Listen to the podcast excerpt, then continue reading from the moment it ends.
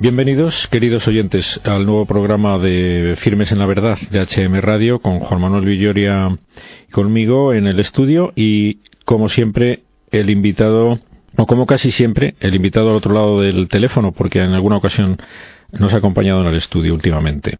En esta ocasión lo tenemos al otro lado del teléfono y ya le damos la bienvenida y le presentamos a todos nuestros oyentes. Se trata de don Ignacio García Juliá al que saludamos y damos la bienvenida al programa. Bienvenido, don Ignacio. Muchas gracias. Aquí estamos. Don Ignacio García Juliá es director general del Foro Español de la Familia, que para muchos de nuestros oyentes no haría falta presentar, o, pero bien, como puede haber alguien que todavía no sepa lo que es, le agradecería que se lo recordara brevemente a nuestros oyentes en qué consiste el foro del que usted es director. Muy bien, pues así brevemente, para no cansar, el Foro Español de la Familia es una asociación de asociaciones, es decir, los miembros del foro son asociaciones, todas aquellas que defiendan la vida, la familia y la libertad de los padres para educar a sus hijos según sus propias convicciones. Y por tanto las asociaciones que lo forman pues son todas del ámbito pues eso de vida, de familia y de educación. Hay que resaltar que es una asociación el foro que no es no es política, no está vinculado con ninguna adscripción política y tampoco es confesional, no es ninguna asociación de la Iglesia o de, ninguna Iglesia. Por tanto, nosotros defendemos la familia, la vida y la educación desde posturas pues de, de la razón y de lo que podemos llamar el derecho natural. Entonces eh, actuamos en, de una manera, como diría yo, fundamentalmente formativa. Consideramos que hoy en día los padres, fundamentalmente, necesitan más formación, puesto que los temas que se les presentan son unos temas muy controvertidos y para los que nadie nos ha preparado. Entonces, nuestro primer pilar es la educación, la formación de esos, de esos padres, Para lo cual organizamos campañas o bien de conferencias o otras actividades en las que damos criterios sobre estos temas que decía controvertidos, como puede ser el que ahora está tan candente de la eutanasia, están intentando eh, colar unas leyes ¿no? que son básicamente la antepuerta de la eutanasia. Hemos estado dando la batalla por la vida en cuanto a la vida del no nacido y seguimos en ella. Y también estamos en la batalla de la educación. Todos sabemos los grandes problemas educativos que tiene España, el gran fracaso escolar que existe, la escasa calidad de enseñanza, el absentismo de los niños en la escuela, los conflictos con el profesorado, en fin, todos esos problemas también tenemos un criterio y también tenemos algo que decir los padres que son al fin y al cabo los que ostentamos el derecho a educar a nuestros hijos. Y para todo ello, ya digo, organizamos campañas en las que fundamentalmente damos conferencias y esas conferencias procuramos dar un criterio para que la gente sepa responder, responder a esas cuestiones que, aunque antes podían ser catalogadas de sentido común, hoy en día hace falta dar una como diríamos, una razón razonada de nuestras, de nuestras posturas. El lema del foro, con el que siempre nos dirigimos al público que nos quiere escuchar, es hablar bien de las cosas buenas. Nosotros queremos estar hablando bien de la maternidad. La maternidad es buena, pues hablemos bien de ella. El matrimonio, la infancia, la educación, pues hablar bien. Porque muchas veces vemos que en esta sociedad lo que se habla es muy mal de esas.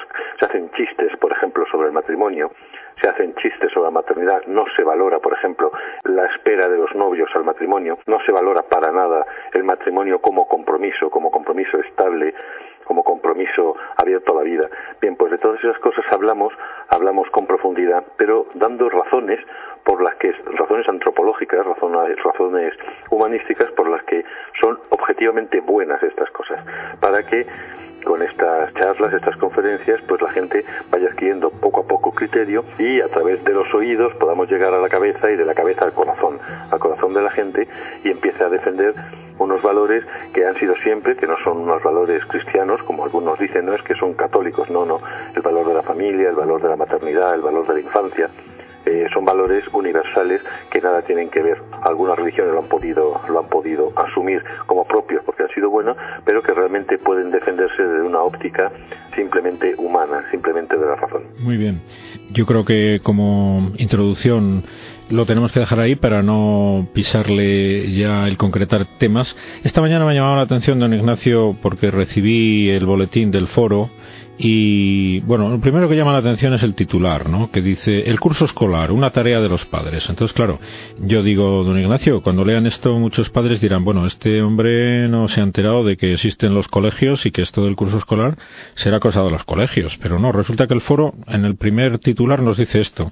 ¿Qué pretenden transmitir con este titular? Transmitir es algo que se ha estado, los padres hemos estado haciendo dejación de nuestros derechos y nuestras obligaciones con nuestros hijos. Lo vemos mucho que en los colegios parece que algunos padres, determinados padres, dejan a sus hijos como si fuera un parking. Los dejan allí y a la, a la buena de Dios a que sean educados de cualquier manera y les digan cualquier cosa. Hay que empezar diciendo que el artículo 27.3 de la Constitución española reconoce a los padres el derecho a educar a los hijos según sus propias convicciones. Por tanto, la materia prima de un colegio son los niños. Y si la materia prima del colegio son los niños, los responsables de esos niños son, en primera instancia, los padres. Los profesores lo que hacen es colaborar en la educación de esos hijos. Lo que no podemos, porque es injusto, es depositar sobre las espaldas de los profesores la educación de nuestros hijos. Ellos pueden ayudar, pueden orientar, pueden cooperar, pero la responsabilidad última es de los padres. Por eso la escuela quizá ahora está tan deteriorada porque muchos padres han hecho dejación de sus verdaderas obligaciones con sus hijos y han permitido que se metan las administraciones en las escuelas que determinados profesores se intoxiquen, y siento decir la palabra, pero muchas veces se intoxican nuestros hijos y los padres o se han, han mirado para otro lado o bien, sin mala intención, no se han enterado de que eso está ocurriendo. Por eso lo que nosotros proponemos es que los padres vuelvan a tomar las riendas de la educación de sus hijos y vuelvan a participar en la vida escolar como detentores de ese, derecho que tienen de, educar a sus hijos. Sí, bueno, las formas concretas serán muy variables dependiente de dependiendo de cada centro, efectivamente, pero bueno, se trata de responsabilizar, bueno, de, de recordar a los padres su responsabilidad como titulares de la educación de los hijos y no delegarlo en el gobierno que, por cierto, pues está propugnando lo contrario, ¿no? Eh, si no recuerdo mal, sus últimas manifestaciones al respecto en el curso pasado era que el Estado es el titular de, de la educación de los niños y no los padres, ¿no es así? Es así, es así, y eso es una falacia y eso hay que desmontarlo porque realmente no les respalda ninguna ley, ninguna norma de orden superior al Estado. El Estado es subsidiario, el Estado puede actuar en la educación cuando en casos muy especiales en que no estén los padres o los padres vivan una situación de alguna manera conflictiva que hayan pues abdicado ¿no? de, su, de su responsabilidad con sus hijos. Pero ya digo, el Estado es subsidiario, el que detenta el derecho son los padres. Por tanto, ese despertar de los padres a la conciencia de que son sus hijos y que son ellos los que tienen la responsabilidad es la que hoy nos hace falta, porque si no, eh, lo que tenemos es que tenemos a los niños al arbitrio de cualquier ideología o de cualquier cambio de gobierno. Es fundamental, y ha habido varias sentencias del Tribunal Supremo y Tribunal Constitucional, que la escuela sea ideológicamente neutral a los niños no se les lleva al colegio para ideologizarlos ni de una manera ni de otra. Se los lleva para que estudien, para que aprendan, para que trabajen, para que sean personas de provecho y para que sean personas que tengan un valor para la sociedad y puedan ganarse la vida. No para que sean luego activistas de una determinada doctrina o de otra. Y eso es lo que estamos viendo hoy. Y claro, todos los problemas que vemos de calidad de la enseñanza, de abandono escolar, etcétera, es porque realmente la escuela la han politizado, vamos a decirlo así, la han ideologizado de tal manera que está de alguna forma olvidando que sus verdaderas obligaciones, su verdadero derecho es ayudar y colaborar con los padres en la educación de sus hijos. Vendría a cuento al hilo de esto último el recordar a los padres su derecho, incluso su obligación en conciencia, de eh, sacar a los hijos de aquellas clases en las que sepan que se les va a inculcar o a exponer ideas contrarias a lo que ellos desean como formación para sus hijos, ¿no? Sería una obligación ya en, conciencia del padre el sacar a, los hijos de esas de esas clases que por desgracia no son excepciones eh, hoy día. Bueno, todos conocemos anécdotas concretas de y hechos concretos del curso pasado y que en este curso probablemente se repitan de talleres sobre educación afectiva y sexual bueno, que van en contra claramente de la ideología de, muchísimos padres en este país, en concreto de la mayor parte de los padres de este país. Sin embargo, el Estado lo ha implantado de una manera, bueno, autoritaria e incluso intentando hacerlo obligatorio, ¿no? La respuesta de los padres sería el aducir su derecho a, educar a sus hijos, sacando de esas clases a, a los hijos y no obedeciendo pasivamente o mirando para otro lado, ¿no? Sí, aquí vamos a... Esta es una pregunta, eh, es importantísima y voy a, con, a ver si consigo que se entienda bien. Eh, no podemos meter en un mismo saco toda la problemática que se está dando en cuanto a las enseñanzas que consideramos perniciosas a nuestros hijos, porque son, digamos, hay de dos tipos. Por un lado está toda la problemática de la asignatura de educación para la ciudadanía eso es un problema que eh, desde el foro se creó, el Foro Español de Familia creó el Observatorio para la Objeción de Conciencia, en el que en los primeros compases, año 2007, de arranque de esta asignatura, nosotros impulsamos la objeción de conciencia de los padres para que sus hijos no fueran adoctrinados.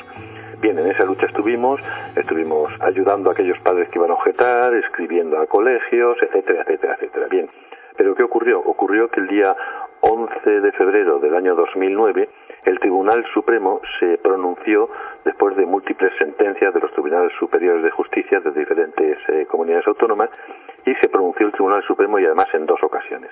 Que se pronuncie el Tribunal Supremo es muy importante porque el Tribunal Supremo pues dicta jurisprudencia, es decir, que sus sentencias se conviertan en, se convierten en ley. Bien, pues el Tribunal Supremo eh, denegó ese derecho de los padres a objetar en conciencia a una asignatura. Eh, no vamos a entrar en las causas, no vamos a entrar en, si estaban errados o no errados, puesto que ya presentamos y tenemos presentado ante el Tribunal Constitucional recursos contra esa sentencia, pero la realidad es que responsablemente el Foro de la Familia ya no podía seguir eh, impulsando a los padres a que objetaran. Y no lo hacemos y lo desaconsejamos puesto que ya en ese momento lo que poníamos a los padres es directamente en un delito de desobediencia de ley y claro, no podíamos de alguna manera influir en los padres para que se metieran en un lío que luego tenían que salir ellos. Lo mismo que nos cerraron la puerta de la objeción de conciencia, nos abrieron otra. Nos abrieron la puerta de el denunciar los contenidos ideológicos de la asignatura, contenidos concretos ideológicos.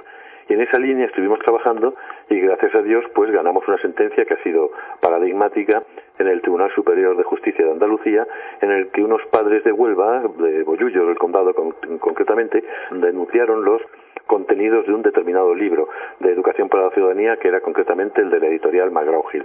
Bien, ganamos y se pronunció el Tribunal Superior de Justicia de Andalucía a nuestro favor, diciendo que efectivamente ese libro no era neutral y si tenía contenidos ideológicos y, por tanto, los padres no estaban obligados a que sus hijos fueran a clase. Eso fue un gran triunfo porque abrió toda una vía de denuncias y tenemos planteadas pues cerca de 300 y pico denuncias contra contenidos ideológicos, porque fue la puerta que nos abrió el Tribunal Supremo y no seguimos con la objeción de conciencia para no meter a los padres en algún lío que más de uno está. Bien, digamos que esa es una primera línea que es la de la asignatura de educación para la ciudadanía que seguimos con ella. Pero por otro lado está lo que me ha mencionado usted de los talleres. Perdone que me alargue con esta con no, no, es para eso es el programa. Pero es que es, importante. Los talleres son otra materia diferente. Eso ya no está regulado en la, en la LOE, sino en la Ley 2-2010, que todos conocemos con el nombre de ampliación de la ley del aborto o la ley del aborto. Esa ley que entró en vigor el día 5 de julio del año 2010, hace un año y poco más, en los 11 primeros artículos impone todo un comportamiento ideológico y un comportamiento sexual a, nuestros jóvenes que es completamente contrario al pensamiento y al derecho de los padres a educar a sus hijos según sus propias convicciones. Bien, como sea la cosa, el caso es que mm, se han estado organizando talleres en diferentes colegios públicos y en institutos. Eh, lo primero que hay que decir es que el taller no forma parte de una educación reglada, es decir, la asistencia a los talleres es voluntaria.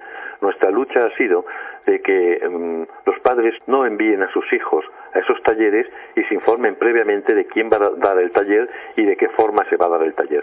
De tal manera que con toda la libertad del mundo, que además les asiste el derecho, sus hijos no vayan a ese taller. Muchos padres creen que el taller es obligatorio, que tienen que asistir los hijos porque si de alguna manera pueden repercutir en sus notas, etcétera. Eso es falso. Un taller es una actividad extraescolar que no tienes obligación de, de asistir. En esa línea hemos estado informando a los padres y por otra parte hemos estado denunciando a colegios que han introducido talleres que son abiertamente, eh, digamos, perniciosos, objetivamente perniciosos para los hijos y apoyándonos en sentencias del Tribunal Supremo y Tribunal Constitucional. De tal manera que esos talleres no sigan impartiéndose. Una batalla difícil, pero es una batalla que ya tenemos ahí, ahí planteada. Por tanto, a los padres habría que decirles, no existe ninguna asignatura, obligatoria, no se ha desarrollado el reglamento de la ley, no existe ninguna asignatura obligatoria de educación sexual para nuestros hijos. Por tanto, los talleres que no son asignaturas, los padres deben tener el derecho y la obligación de enterarse del contenido del taller y simplemente decir a los hijos, no, pues mira, no vas a ir a este taller porque no me fío de quién lo está dando. Eso, primera medida. La segunda medida, que actuamos con los colegios, es decirles, señores, vamos a denunciar estos contenidos ante la inspección educativa, puesto que vulneran el principio de neutralidad eh, ideológica de las administraciones públicas y de los centros de enseñanza. Y bueno, y en eso estamos, con bastante éxito, por cierto, ¿eh? en eso estamos.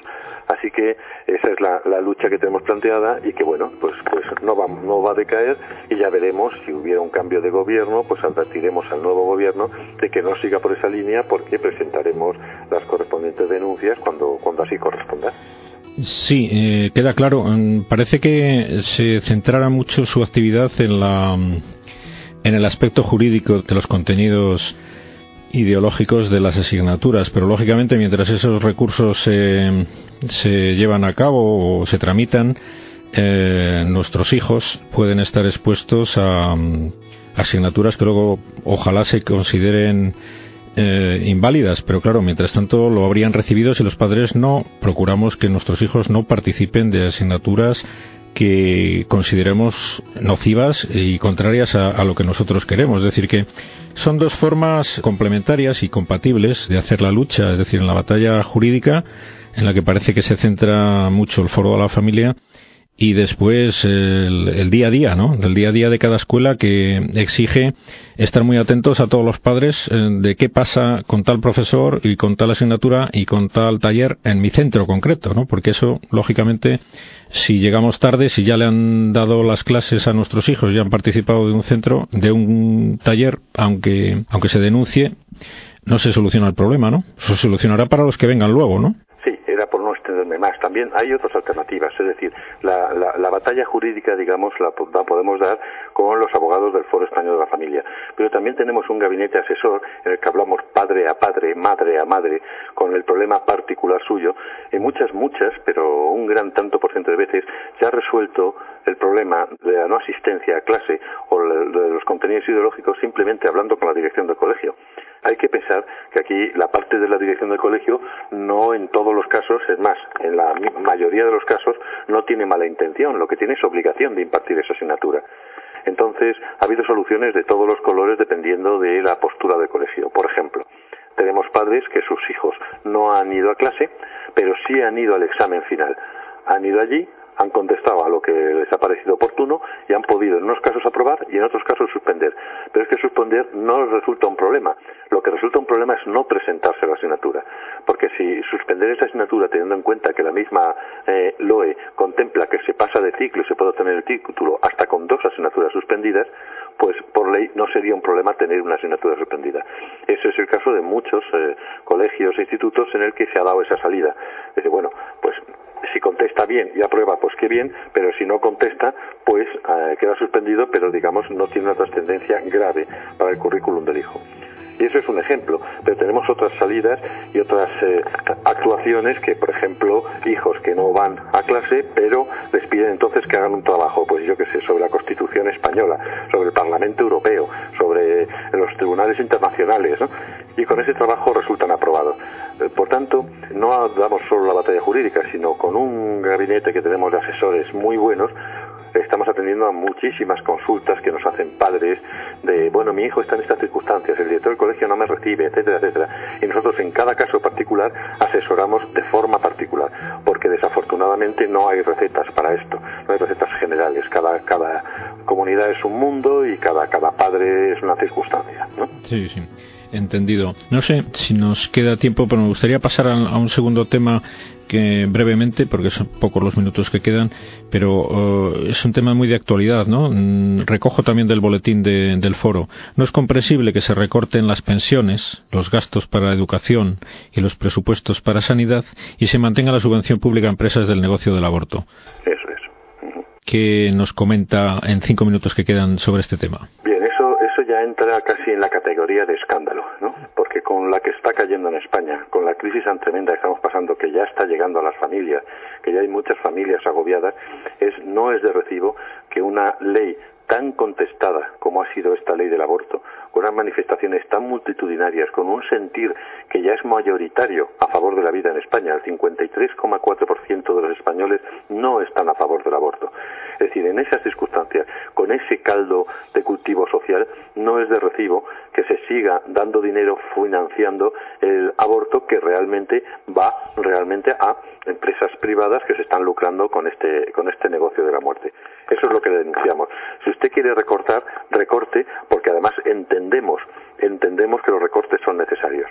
Nosotros entendemos que puede haber dureza en los recortes. Lo que no, lo que no entendemos y los españoles no entienden es que haya injusticia en los recortes. Imagínese que usted y yo estemos sentados, no sé, trabajando en el mismo puesto de trabajo, haciendo labores similares, a mí me recortan el 30% del sueldo y a usted le dejan igual.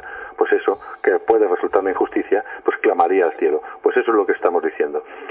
Si estamos queriendo recortar, vamos a recortar por donde sea más superfluo donde la sociedad entienda más que se van a hacer los recortes.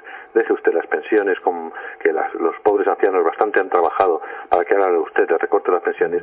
Deje usted otros servicios sociales que son más necesarios y quite usted lo que verdaderamente es superfluo y lo que verdaderamente está haciendo un daño a todo, a todo el tejido social.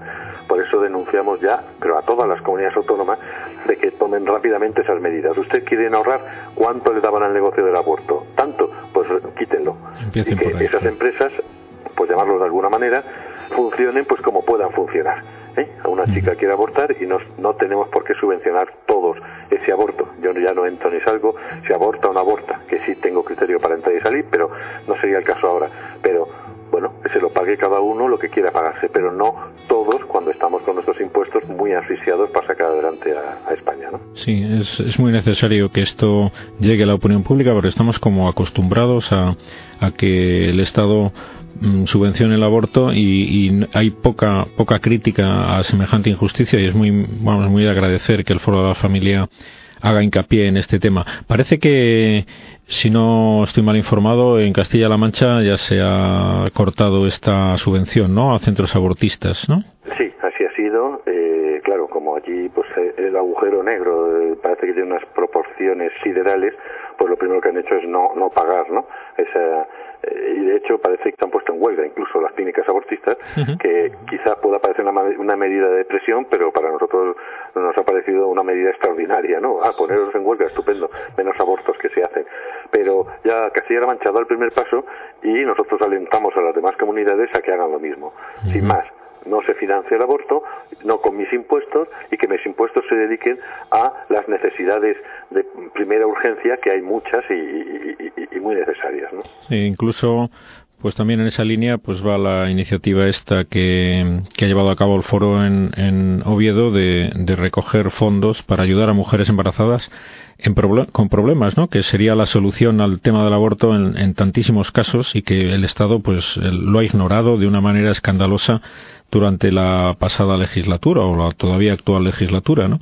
Esto foro, más que recoger fondos, lo que ha hecho es impulsar iniciativas legislativas populares en todas las comunidades autónomas. Es decir, e impulsar recogida de firmas con carácter de, proyecto de ley para que sea aprobado en el Parlamento. Actualmente ya se han convertido en ley pues en la Comunidad de Madrid, en Murcia, Valencia, Castilla-La Mancha, Galicia y Castilla-León ya tenemos todas las firmas recogidas también en, en, La Rioja y en Asturias. Lo que ha hecho el Principado de Asturias es esa iniciativa nuestra, recogida de firmas, la llevan al Parlamento y la han transformado en una ley de apoyo a la maternidad, es decir, de apoyo a la madre gestante con o sin problemas. Pero el caso es que en una, en una eh, sociedad, en una nación como la española, que está con una crisis demográfica enorme, lo que hay que hacer es apoyar a la maternidad. Es decir, que aquella chica que tiene un problema laboral, social, familiar y no pueda seguir adelante con su embarazo, decirle tranquila, la sociedad acepta ese problema, lo hace suyo y te ayuda porque consideramos que ese niño es un bien. Esa es la idea de tal manera que ninguna mujer se vea abocada al drama del aborto por un problema, ya digo, familiar, social, económico, o yo qué sé, sí, de, cualquier tipo. Muy bien, don Ignacio, pues parece que se nos acaba el tiempo y solo agradecer muchísimo tanto al Foro de la Familia, pues todo el trabajo que están haciendo por el bien de todos, porque en el fondo es por el bien de toda la sociedad y, y por lo tanto todos tenemos que agradecerlo y concretamente a usted por dedicarnos estos minutos a explicarnos lo que nos ha explicado. Muchísimas gracias y hasta otra ocasión. Gracias a ustedes. Muchísimas gracias. Adiós.